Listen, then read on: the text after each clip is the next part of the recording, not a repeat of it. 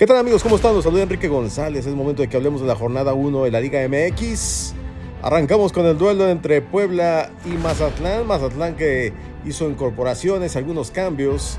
Bueno, en la primera fecha no funciona con un Puebla que sigue dando mucho de qué hablar en la Liga MX. Derrotan 4 por 2 a domicilio al cuadro de Mazatlán. Asimismo, Necaxa, con Jimmy Lozano como técnico, no empieza bien y les ganan 3 goles por 1 en Toluca, que tiene una revancha en serio con Nacho Ambriz. Y bueno, empieza ganando en la jornada número 1 y lo hace como visitantes.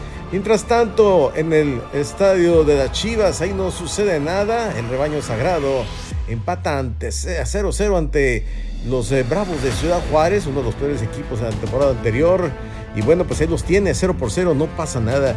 Mientras tanto, unos Tigres que desilusionan a sus aficionados en la jornada número 1. En casa perdieron 3 goles por 2 entre la máquina del Cruz Azul. Un Cruz Azul que si bien tiene problemas en la directiva, en la cancha siguen funcionando. Derrotan 3 por 2 al cuadro de Miguel El Piojo Herrera. Había mucha expectativa mismo en el Estadio Azteca para ver a las, eh, al bicampeón del Atlas en contra de las Águilas del América.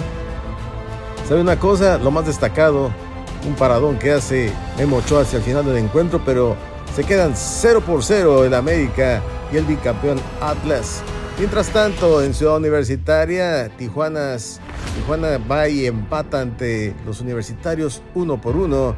Mientras tanto, el Atlético San Luis también cayó en casa. Este fue una jornada de, visitantes, ¿eh? Ahí tiene usted un Atlético San Luis que cae ante León dos goles por uno. Y en un partido extraño de verdad y que es un clásico norteño, Santos en contra de Monterrey. Varios penales fueron marcados por el arbitraje y bueno, al final Santos se lleva la victoria. Un partido que perdían 2 por 0. Lograron empatar. Monterrey se puso al frente. 13 goles por 2 y después Santos anotó en dos ocasiones más para colocar el 4 goles por 3. Así que los laguneros empiezan bien. Empiezan bien la jornada número 1 en un torneo que va a ser muy corto de la Liga MX.